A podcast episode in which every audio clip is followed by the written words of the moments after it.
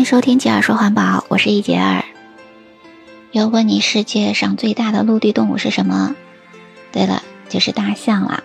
大象这么大的体型，但是它有的时候会害怕小老鼠。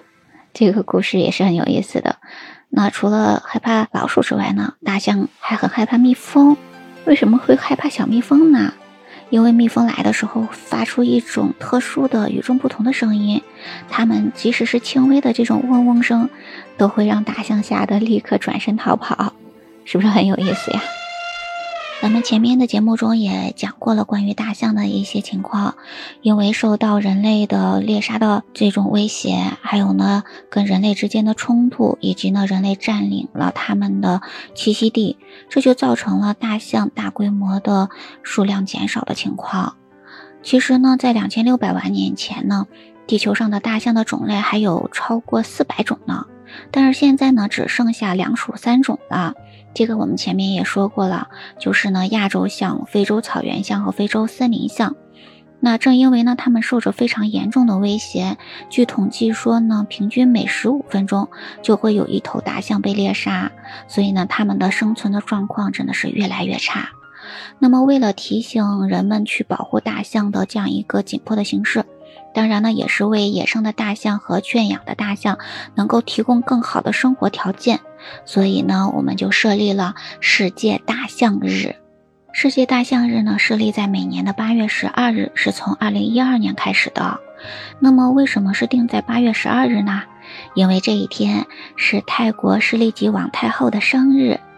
那这个施利吉王太后呢，是世界大象日这个项目的发起者和活动的核心人物，所以其实可以说呢，大象日是一个基于泰国背景的宣传保护大象的项目呢。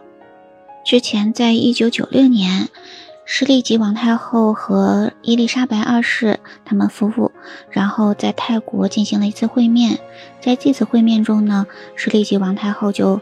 说想要发起一个放归工作象的这样一个想法，你有没有疑问？为什么是工作象呢？在泰国，大象可是最能吃苦耐劳的劳动模范的形象呢。它不仅能帮人们运送非常重的东西，而且呢，它还会把木头帮人呢运起来。它还会按照人们的手势把木头呢。放到指定的位置，还可以把这个木头呢码得规规矩矩、整整齐齐的。当然呢，因为有游客嘛，所以呢，游客骑在象背上，在蜿蜒的山道上可以悠哉悠哉地逛上一天，而大象们就会毫无怨言地满足你的任何的要求呢。而且泰国的大象呢，还是多才多艺的呢，它会跳舞。还会做很多的表演，甚至会踢足球来满足人类的需求。所以在泰国呢，工作象是非常重要的一个帮助人们工作的这样一个群体了。但是可能是世利吉王太后看到了这些工作象他们的辛苦吧，可能会觉得有那么一点点不够人道，所以呢，他就提出了要放归工作象的这样一个想法。于是呢，在一九九七年的一月十四日，施利吉王太后呢就释放了三头工作象，这就标志着释放大象的这个项目呢正式开始了。然后之后每年他都会放归大象，那当时呢主要是在一二月份，之后呢他把这个日子变为自己的生日，嗯，也就是八月十二日这一天，他都会放归一些工作象。那在二零零二年的时候，就成立了泰国的这个象的放归基金会。在这个基金会的努力下呢，到现在已经有一百多头大象被放归了。象放归基金会被简称为 ERF，它是一个非政府、非营利性的组织。这个组织呢，就承担着有意识传播、保护大象的这样一些科研的工作。所以呢，也是树立泰国大象文化和保护的良好形象的这样一个门面项目啦。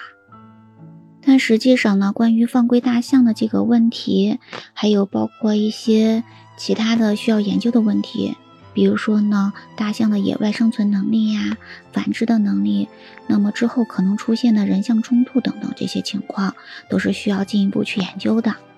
那么当时在泰国呢，有一位导演和摄影，他们共同创作了一部纪录片，叫做《Return to the Forest》，也就是回归森林了。那么这个纪录片呢，就详细介绍了 ERF 的工作和历史。